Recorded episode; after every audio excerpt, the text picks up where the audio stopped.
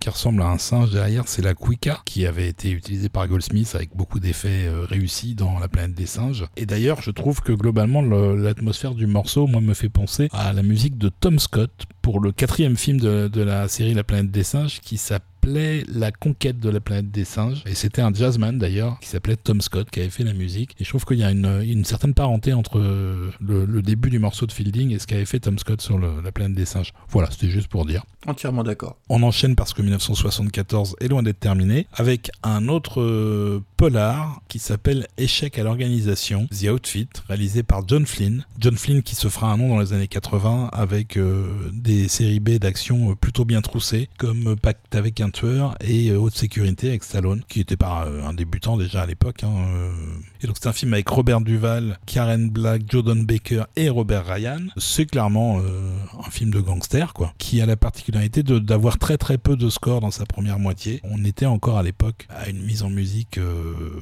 qui répondait vraiment à un cahier des charges extrêmement, euh, extrêmement pointu. Quand il n'y a pas besoin de musique, on n'en met pas en fait. C'est pas comme aujourd'hui où euh, par défaut on met de la musique tout le temps. Et c'est plutôt euh, les moments sans musique qui sont rares. Là, il n'y a, aucun score dans la première moitié du film. Et Fielding se rattrape dans la deuxième partie en mettant des morceaux de, en particulier de tension et un petit peu d'action assez bien troussés. Et d'ailleurs, on va écouter directement un, un morceau assez particulier puisqu'il est construit pour percussion, cuivre, piano et si musical on l'entend bien, et le morceau s'appelle Hotel Corridor.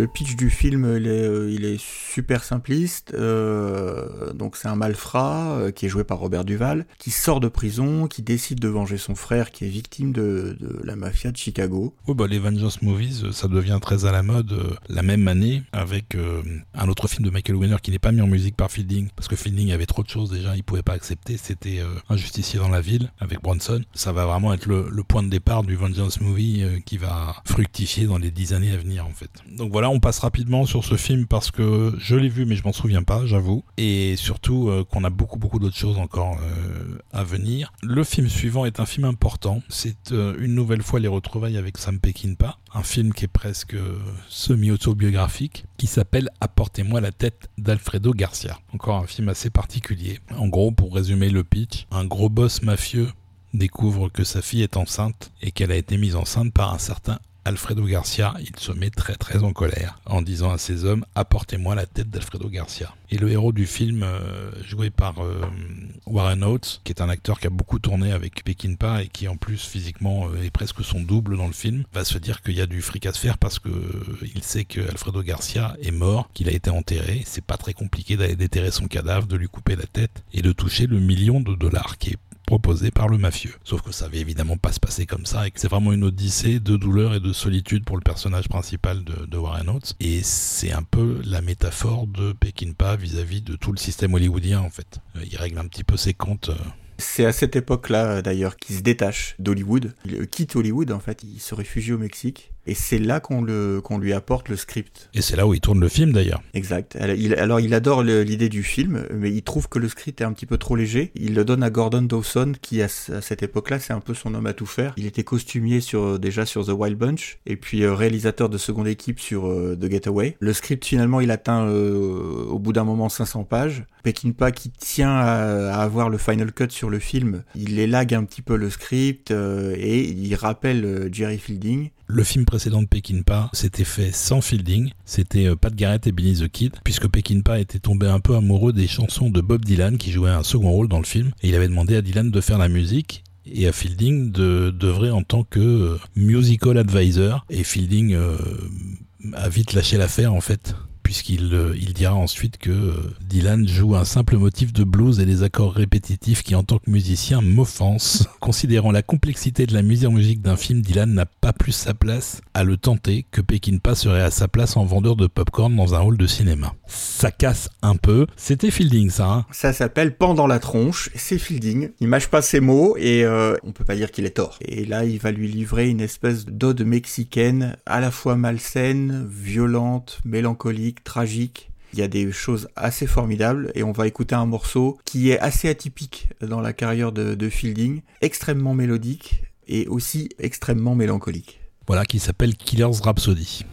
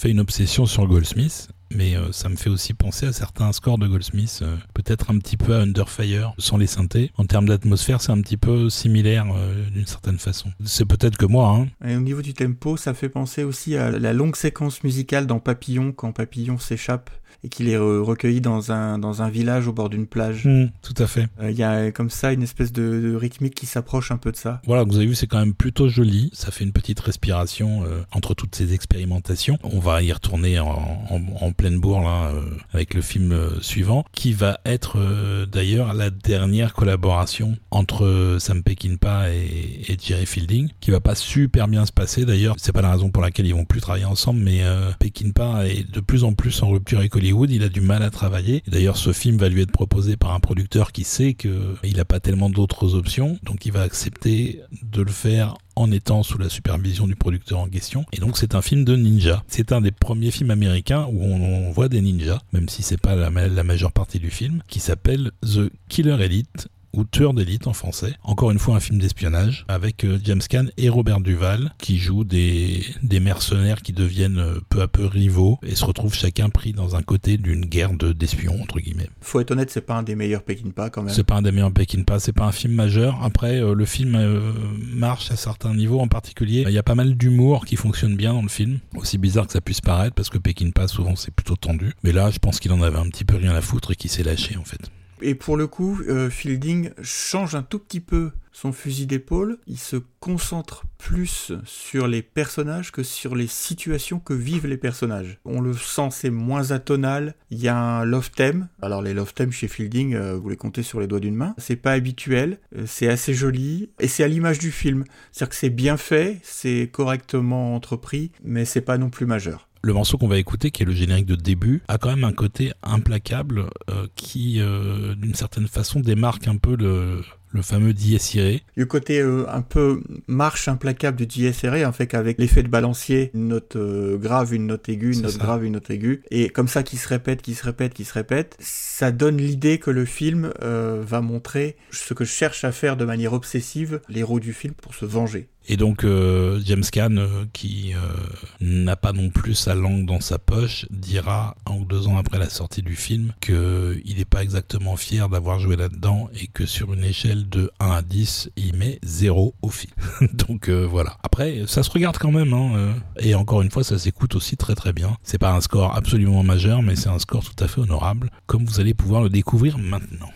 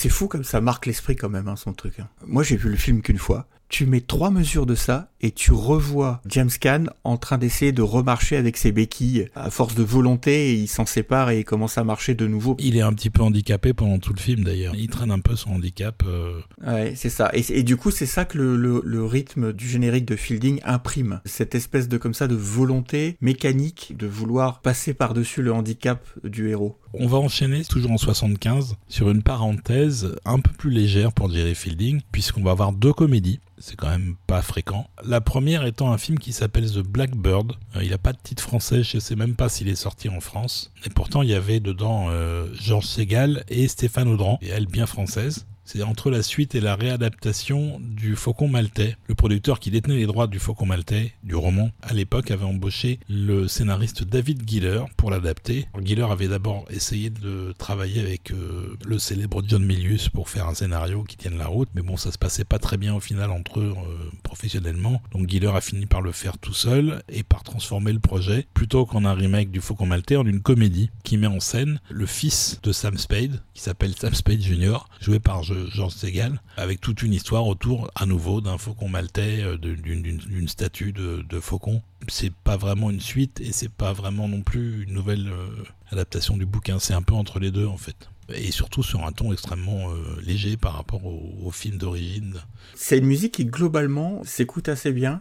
Fielding prend un petit peu le contre-pied, ce qui n'était pas si fréquent que ça à l'époque, de la nature du film, qui comme tu l'as dit, c'est quand même plutôt une comédie, mais lui, il va quand même le traiter de façon assez sérieuse, assez premier degré, avec quand même des éléments un peu cool, un peu funk, mais en gardant un, petit côté film noir, et même en, faisant des petites allusions euh, à ces films-là, euh, du, Golden Age, dans des morceaux euh, qui arrivent à donner cette atmosphère de, des, des vieux films des années 30-40. Oui, sachant qu'en plus, il y a un élément un peu pas nouveau parce qu'il en a déjà utilisé, mais qui est plus mis en avant dans ce film-là. Pour la première fois, c'est le, synthétiseur, c'est les effets électroniques du synthé qu'on entend dans le morceau qu'on va vous mettre d'ailleurs euh, très clairement. C'est quelque chose avec euh, lequel euh, Fielding va beaucoup jouer jusqu'à la fin de sa carrière et on peut certainement se douter que s'il avait continué, il aurait certainement beaucoup expérimenté avec le synthé de plus en plus, je pense. Ouais, je pense qu'il serait venu à une fusion complète entre l'orchestre et le, et le synthé. Donc on va écouter le générique de fin qui en gros reprend ce qui a été fait pour le générique de début du film parce que Fielding faisait toujours ça. Il faisait toujours un récap à la fin de comment il avait commencé dans le film musicalement. Un peu pour dire euh, la boucle est bouclée d'une certaine façon, faire une, sorte de figure circulaire. il faisait ça sur presque tous les films. Comme le générique de fin se termine un peu plus en climax, on vous a mis plutôt cette version-là.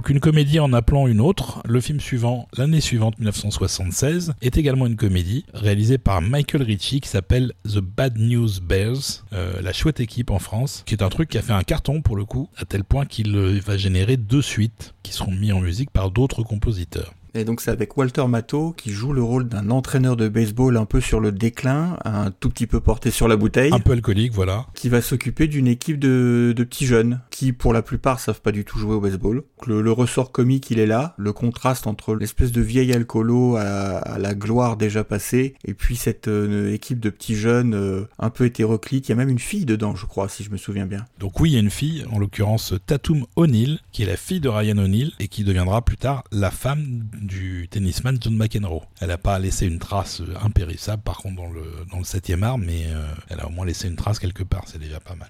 Le réalisateur, comme tu le disais, donc qui s'appelle Michael Ritchie, à l'époque où il fait le film, il est à la recherche du compositeur. Il l'a pas, parce qu'en fait, il a une exigence un tout petit peu particulière. Il veut que le compositeur qu'il va choisir adapte les airs principaux de l'opéra de Bizet, Carmen. Ce qui à la base est quand même une idée à la con, parce que c'est jamais un cadeau à faire à un compositeur, ça. C'est pas un cadeau à faire, et d'ailleurs, en fait, on a d'abord proposé le, film à Charles Fox, qui a dit non, moi j'en veux pas. Et du coup, ils sont allés voir ensuite Fielding, parce qu'ils se sont rappeler que Fielding avait déjà fait ça quelques années auparavant en 74 si je dis pas de bêtises pour The Gambler. Euh, donc à la demande du réalisateur de, de The Gambler, Fielding euh, était obligé d'adapter la première symphonie de Malheur. C'est celle que tout le monde connaît puisque c'est l'adaptation du fameux frère Jacques. Et donc Fielding reprend tous les principaux thèmes de la symphonie de Malheur, déconstruit complètement le truc, adapte euh, ses compositions et du coup Fielding, ça l'avait beaucoup amusé de faire ça, euh, même si à, à écouter un The Gambler, c'est quand même pas facile. Sur Carmen euh, avec The Bad News Bears, c'est beaucoup plus facile. D'abord parce que c'est plus fun Carmen déjà. Pas l'histoire, hein, l'histoire elle est pas fun. C'est plus vivant clairement. Et du coup, Fielding va, va beaucoup s'amuser avec tous les principaux thèmes de l'opéra de Bizet pour l'adapter euh, au métrage de Michael Ritchie. Le morceau qu'on a choisi correspond en fait au morceau d'entracte entre l'acte 1 et l'acte 2 de l'opéra. Voilà, donc c'est pas un seul thème qu'il a adapté, c'est plusieurs thèmes issus de Carmen. C'est plusieurs thèmes issus de... Alors de mémoire, je crois qu'il y en a cinq. Il a pris cinq thèmes de Carmen qu'il Oui, a quand adapté même. pour le film. Il y a très peu de musique véritablement de la main de Fielding dans le film. Il doit y avoir, euh, je sais pas, 5-6 morceaux en tout. Sinon, le reste, c'est une adaptation euh, de, de Carmen. Il apporte quand même d'une certaine manière sa patte rythmique euh, au score, même si c'est pas euh, mélodiquement issu de sa plume à lui. Et des idées d'orchestration absolument originales. Ça n'a rien à voir évidemment avec les instruments utilisés dans Carmen. D'ailleurs, le petit extrait qu'on va vous passer, euh, ça va vous le prouver euh, de manière assez éclatante. Voilà, et c'est le morceau du générique de début, et ça s'appelle Hang in There.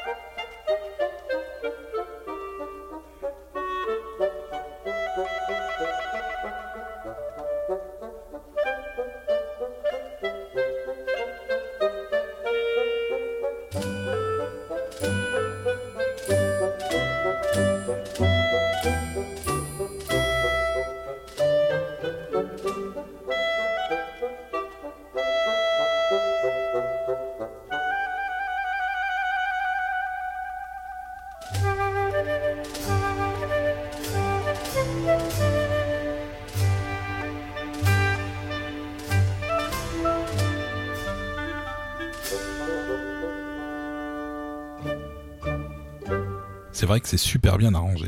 C'est super bien arrangé et c'est drôle. Il arrive à faire ça avec trois fois rien, avec un hautbois, avec une clarinette. C'est tout le talent de Fielding euh, de s'accaparer euh, quelque chose qui n'est pas de lui, de le transformer et de faire un truc différent. Donc du coup, c'était une parenthèse euh, un peu plus légère qui va se refermer puisqu'on va terminer l'année 76 sur une double collaboration avec un troisième réalisateur également comédien qui va être important dans la carrière de Fielding, qui est un certain Clint Eastwood. Tout d'abord avec un western qui s'appelle José Wells hors la loi, The Outlaw José Wells de 1976 donc, avec également son Draloc qui sera euh, pendant quelques années la compagne d'Eastwood et avec qui il va faire plusieurs films. Et José Wells s'est inspiré d'une nouvelle de 1972 écrite par quelqu'un qui est censé être un Cherokee d'origine et qui en fait était un, un ancien leader du Ku Klux Klan, un ségrégationniste euh, qui s'appelait Asa Earl Carter et qui sera d'ailleurs identifié comme tel euh, en partie grâce au succès du film. Euh, alors le, film, pour résumer, euh, raconte l'histoire de José Wells qui est un fermier du Missouri dont la famille est assassinée par des soldats de l'Union, des nordistes. Et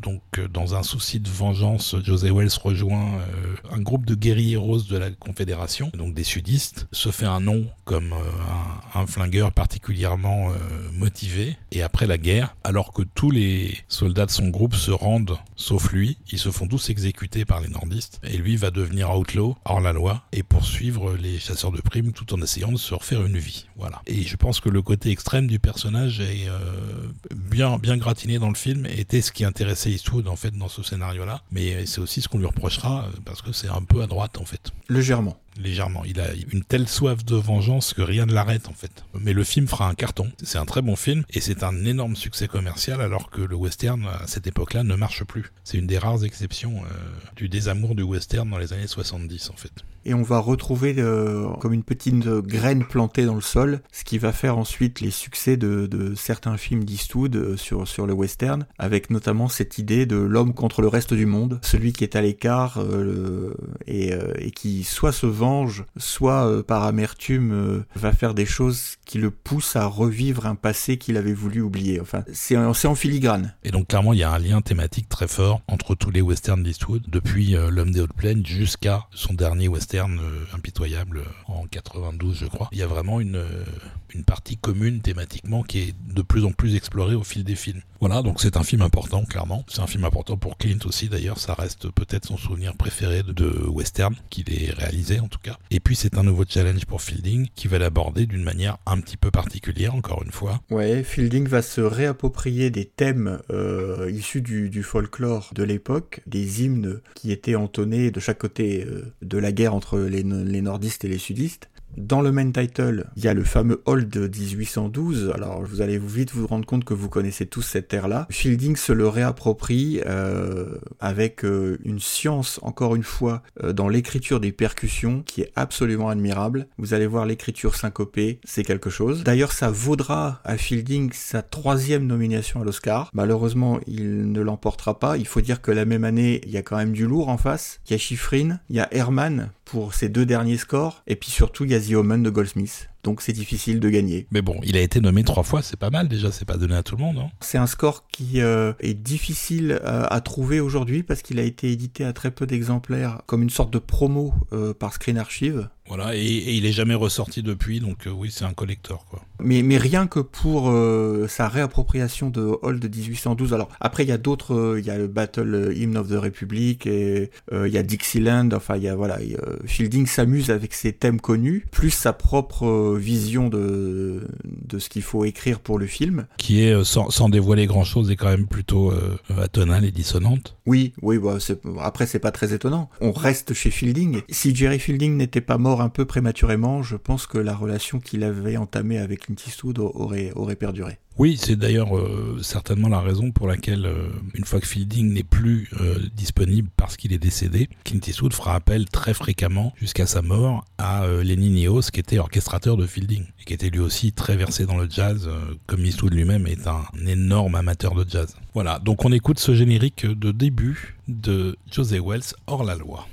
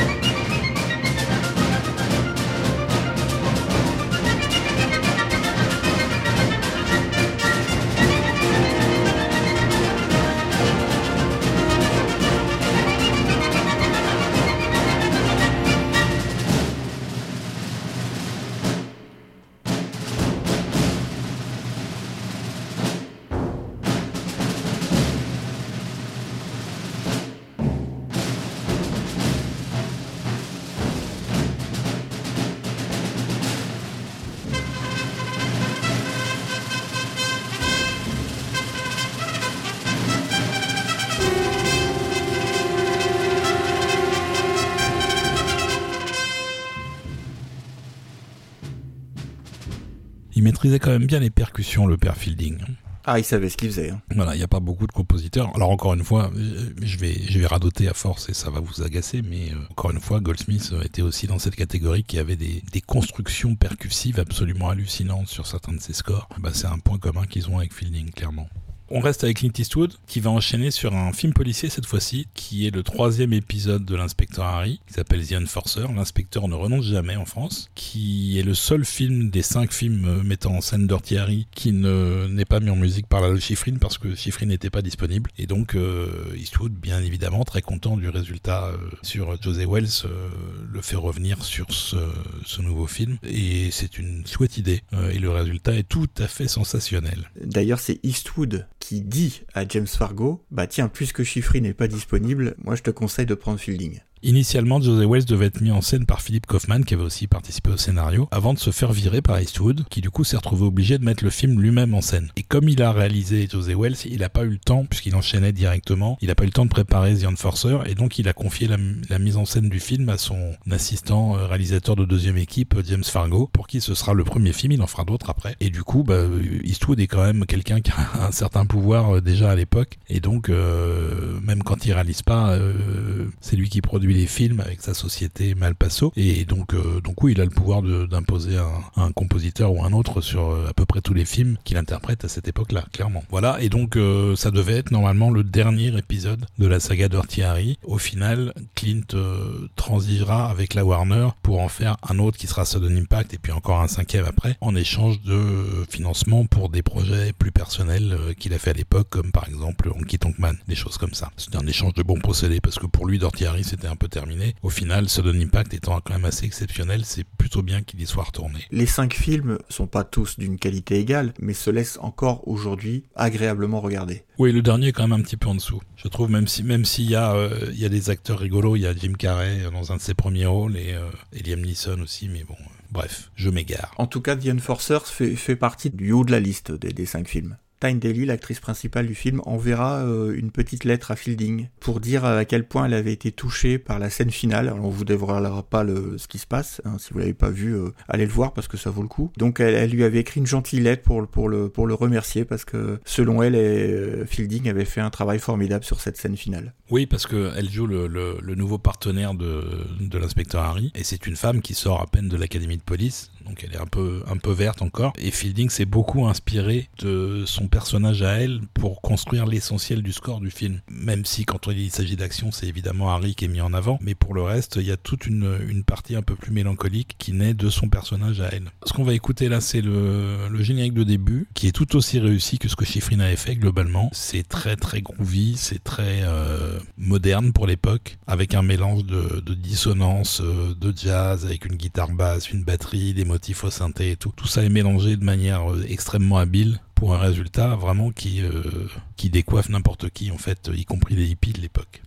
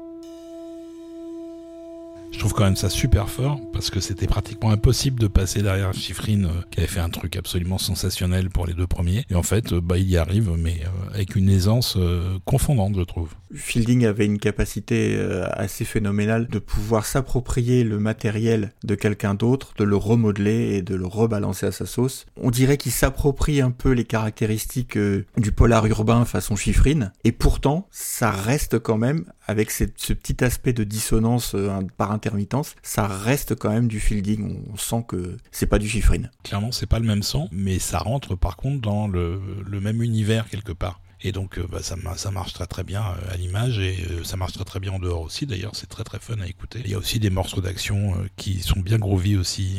Donc là, on va enchaîner sur un truc un peu plus particulier, un film de science-fiction l'année suivante, en 1977, réalisé par Donald Camel. Je sais pas ce qu'il a fait d'autre. C'est pas quelqu'un de la famille des cigarettes en tout cas. Un film avec Julie Christie et un ordinateur, puisque c'est un film sur l'intelligence artificielle. Un ordinateur dont la voix est interprétée par un, un Robert Vaughn non crédité. Et c'est basé sur euh, une nouvelle de, Dean Koontz, écrite en 1973, qui raconte l'histoire d'une femme emprisonnée par un ordinateur euh, qui contrôle la maison globalement. C'est un peu l'ancêtre de la domotique. Et il va emprisonner la, maîtresse de maison et euh, la mettre enceinte de force pour avoir un enfant. Ça vous semble bizarre, mais c'est le scénario du film. Oui, c'est vrai que tu as raison, le, scénario dit comme ça, il paraît complètement invraisemblable, mais le film est extrêmement bien raconté. On suit le parcours de la jeune femme emprisonnée dans la maison, qui, alors pendant une bonne partie du métrage, essaye de s'échapper, de sortir, et au bout d'un moment, elle est résignée.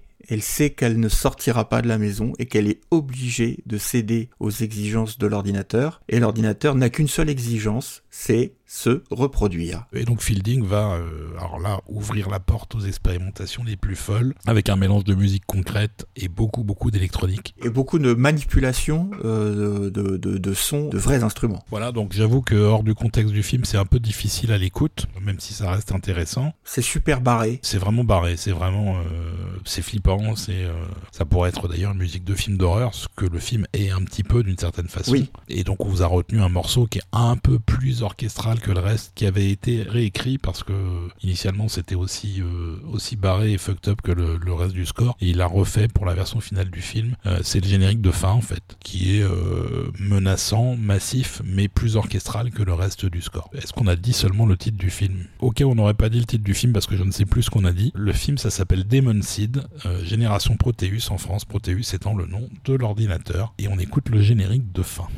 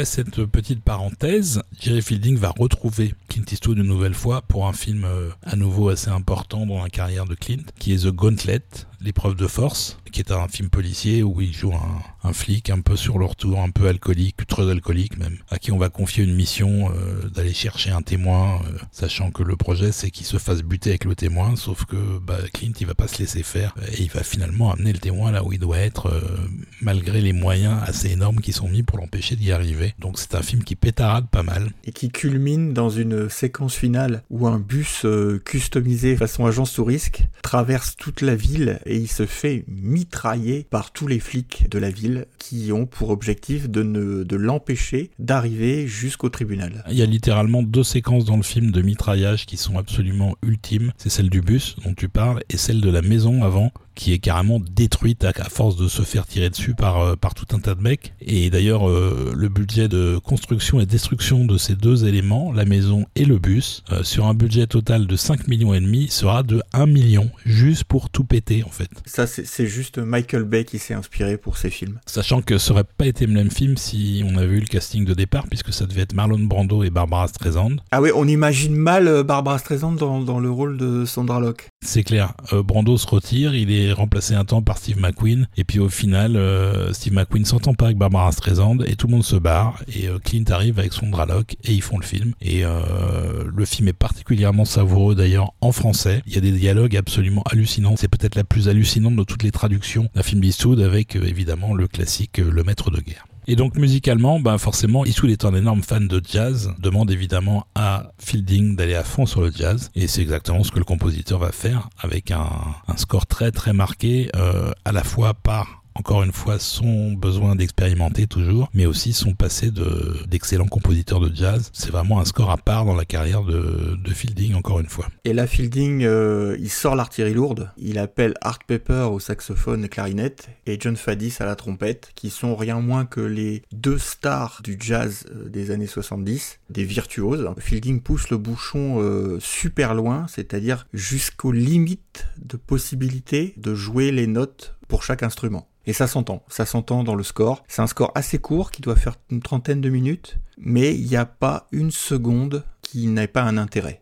Voilà, c'est vraiment une musique de film majeure, surtout dans le jazz. Voilà, et d'ailleurs on va pas en parler plus parce que c'est difficile à décrire et c'est plus facile à écouter, mais vous allez voir que c'est vraiment un mélange d'avant-garde euh, et de jazz qui est euh, absolument magnifiquement écrit et aussi magnifiquement interprété. Et écoutez donc la trompette, vous allez voir que le niveau de John Fadis n'est pas n'est pas usurpé, c'est vraiment un très très grand. Euh, il fallait bien ça pour arriver à jouer un morceau pareil. Ça s'appelle Exit Tunnel Roaring. C'est une scène de poursuite avec un hélicoptère euh, et je crois Clint et son Draloc euh, sur une moto.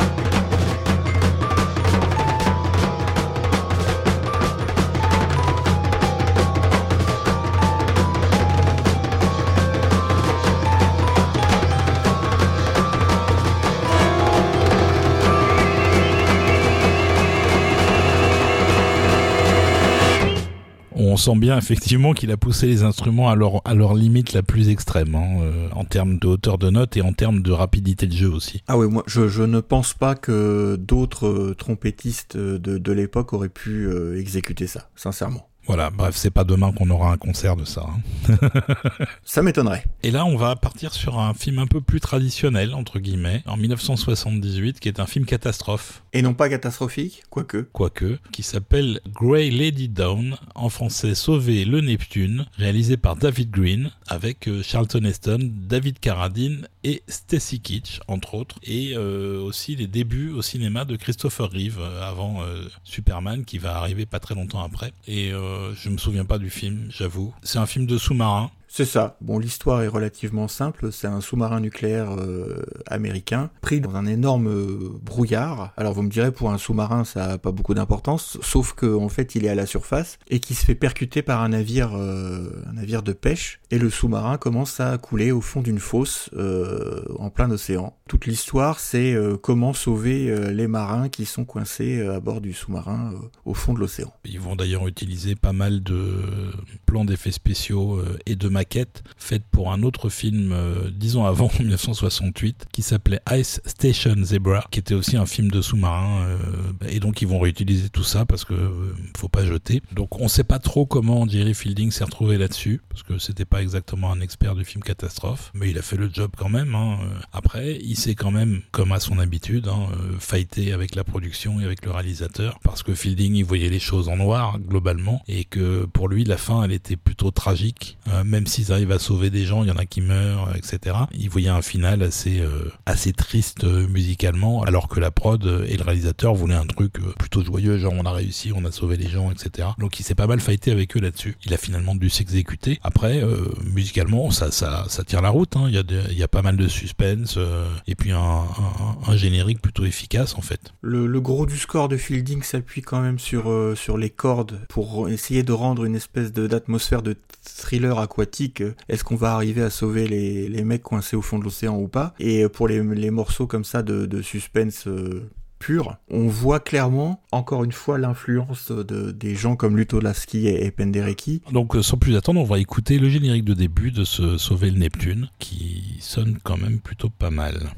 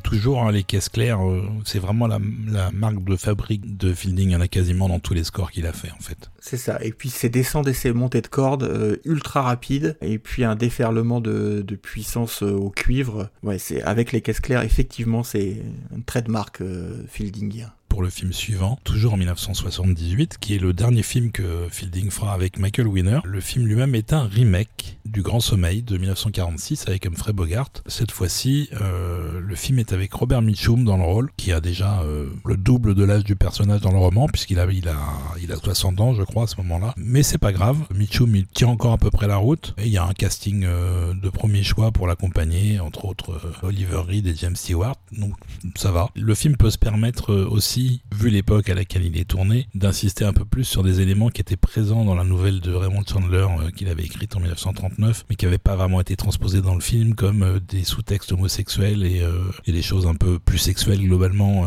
que ce qu'il y avait dans le film avec Bogart. Fielding ne va pas du tout suivre l'empreinte musicale du premier film, celui de 1946, qui a été mis en musique par Max Steiner.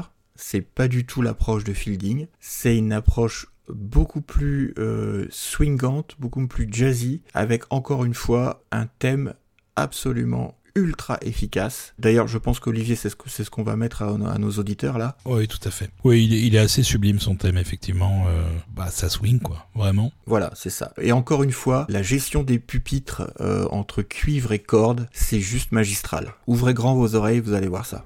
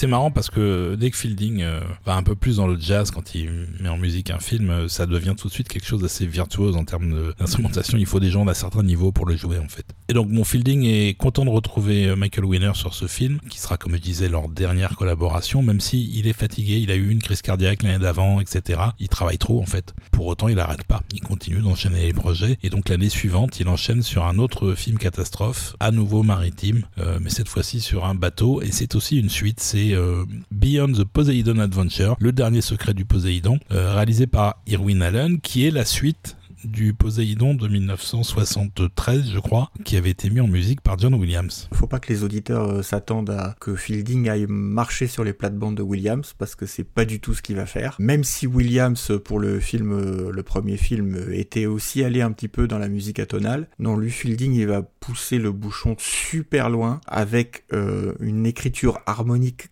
complètement déstructuré. C'est très difficile à écouter. Néanmoins, il y a quand même des passages assez remarquables, avec comme d'habitude une frénésie orchestrale façon Fielding euh, qui est assez incomparable. Quelques morceaux d'action euh, assez assez bien troussés. Et puis euh, un grand grand morceau de 10 minutes. Là, c'est super rare chez Fielding, hein, on l'a déjà dit. Mais là, 10 minutes, je pense qu'il avait jamais eu ça. 10 minutes de musique de manière ininterrompue, avec un développement de, de scherzo dans la dernière partie. Je vous prie de croire que les musiciens ont eu du boulot et il y, a eu de la sueur qui est tombée sur les pupitres. Clairement. Alors après, euh, Fielding est le seul à se casser le cul sur le film, hein, puisque euh, ce sera un énorme flop critique et commercial. Il semblerait que le film n'a euh, récupéré que 20% de son investissement initial, donc c'est franchement pas grand-chose. C'est aussi le seul film, je crois, d'Irwin Allen qui n'aura aucune nomination aux, Oscars, ce qui est quand même justifié vu les catastrophes que c'est, mais c'était un film ni fait ni à faire.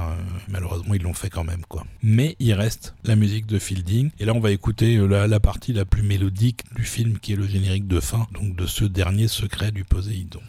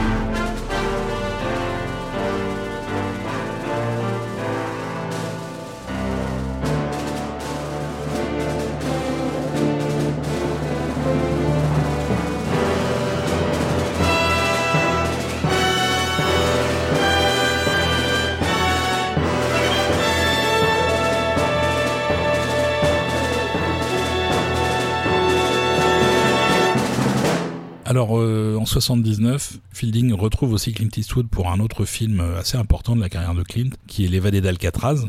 Si ce n'est que la musique est vraiment, vraiment très, très expérimentale, euh, fonctionne très, très bien à l'image, mais n'a aucun intérêt vraiment en dehors et c'est assez difficile à écouter en fait. Euh, c'est sorti, hein, il y a eu un disque, mais euh, franchement, on, ne pouvait pas vous faire subir ça. Par contre, vraiment dans le film, c'est très très bien. Hein. Le film est très très bon également d'ailleurs, mais on va juste le, le, mentionner et pas vous mettre deux morceaux parce que sinon vous allez faire des cauchemars après. Et on va juste vous dire ce que Fielding disait lui-même de sa partition pour ce film-là. Il disait voilà, il s'agit d'une musique dure, âpre, sans concession. la musique de ce film, c'est comme de l'acier sur de l'acier absolument rien de lyrique, absolument rien de poétique non plus, parce que c'est un endroit atroce. Donc euh, Fielding a déjà euh, plus ou moins flirté avec le film euh, d'horreur toujours un peu à la marge avec euh, Demon Seed ou avec The Nightcomers, mais là il va faire son premier vrai film d'horreur puisqu'entre temps Halloween est sorti, le slasher est devenu tout d'un coup à la mode, pas seulement aux États-Unis mais aussi au Canada. Donc un film qui s'appelait initialement Cries in the Night, qui en France s'appelle Le Cri des Ténèbres, euh, qui sera ensuite euh, exploité aux États-Unis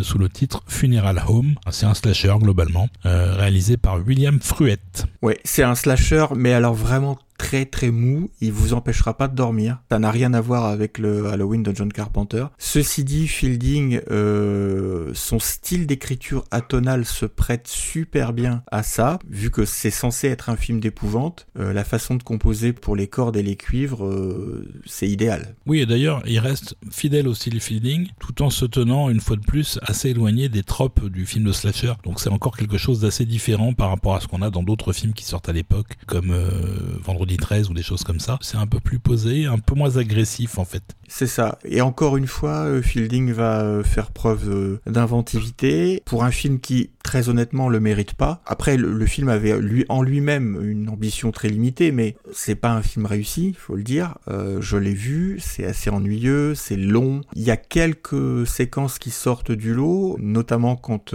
on essaye de nous faire croire qu'il se passe des choses étranges dans cette maison mortuaire. Et Fielding, encore une fois, établit une écriture pour cordes très tendu, et là il va jusque dans la polymélodie, des mélodies qui se superposent entre guillemets, mais sur des harmonies euh, disjointes. C'est pas facile à écouter. Ceci dit, il reste quand même, encore une fois, quelques morceaux qui s'écoutent très très bien, et même des morceaux assez délicats. Bon, là, on a choisi euh, de vous faire écouter un, morceau qui s'appelle euh, Home Not So Sweet Home, et qui donne une, bonne vue de ce qu'il a fait pour ce slasher. Voilà, on écoute ça.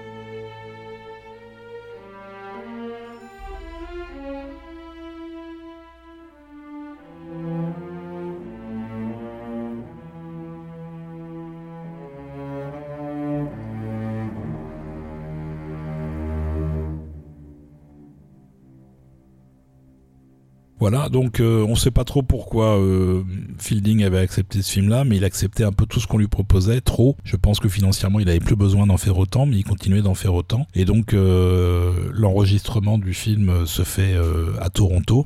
À la fin du dernier jour d'enregistrement, Fielding rentre à son hôtel et dans la nuit, il a un arrêt cardiaque et il meurt le 17 février 1980, à l'âge de, je crois, 57 ans. C'est beaucoup, beaucoup trop jeune. C'est beaucoup trop jeune, surtout pour un talent euh, aussi euh, brut et original que celui de Fielding. On va pas aller dans le pathos, mais c'est quand même triste. Euh. Non, on va pas aller dans le pathos parce qu'il nous a légué quand même un corpus d'œuvres assez unique, des musiques absolument passionnantes à écouter, pas toujours faciles parce que assez exigeantes mais il faut pas non plus brosser un tableau qui serait un peu trop noir de Fielding. Bien sûr que sa musique est, souvent mélancolique et souvent un peu désespérée, mais il y a des éclairs de violence, il y a des éclairs de génie mélodique euh, et rythmique qu'on trouve difficilement ailleurs dans la même période, euh, et je parle pas de la période actuelle bien entendu. Donc on, ne sait pas ce qu'il aurait fait au final s'il avait continué euh, à mettre en musique des films. Je suis pas sûr qu'il ait une carrière qui se soit poursuivie très longtemps, tout simplement parce qu'il commençait vraiment vraiment à être en rupture de plus en plus avec le système tel qu'Hollywood était devenu à la fin des années 70. À mon avis, il serait peut-être plus retourné au jazz pur et dur, sans composition à l'image en fait. Mais ça n'est qu'un avis, euh, on saura jamais. Mais euh, mais ça ça me semble assez logique de se dire que ça se serait passé comme ça en fait. Ben, on a fini la carrière de Jerry Fielding. On espère que ça vous a quand même un petit peu intéressé. On a essayé de pas trop parler pour écouter un peu plus de musique. Dites-nous, hein, faites-nous des retours. Dites-nous si ça vous a plu, si ça vous a ennuyé, si euh, c'est trop long, si on parle trop, pas assez, trop de musique, pas assez de musique. Dites-nous tout ça pour qu'on ajuste éventuellement pour d'autres épisodes à, venir. Mais en tout cas, euh, on a fait ça avec un intérêt euh, non déguisé pour la carrière du monsieur qui méritait quand même d'être mis en avant dans, dans Total Tracks. Voilà. Et comme dit Olivier, n'ayez pas peur de vous manifester. Au contraire, toutes les critiques sont toujours bonnes à prendre. On progresse grâce à vos critiques, on progresse grâce à vos demandes. Donc votre avis est très important puisque finalement les émissions qu'on fait, bah, on les fait pour vous.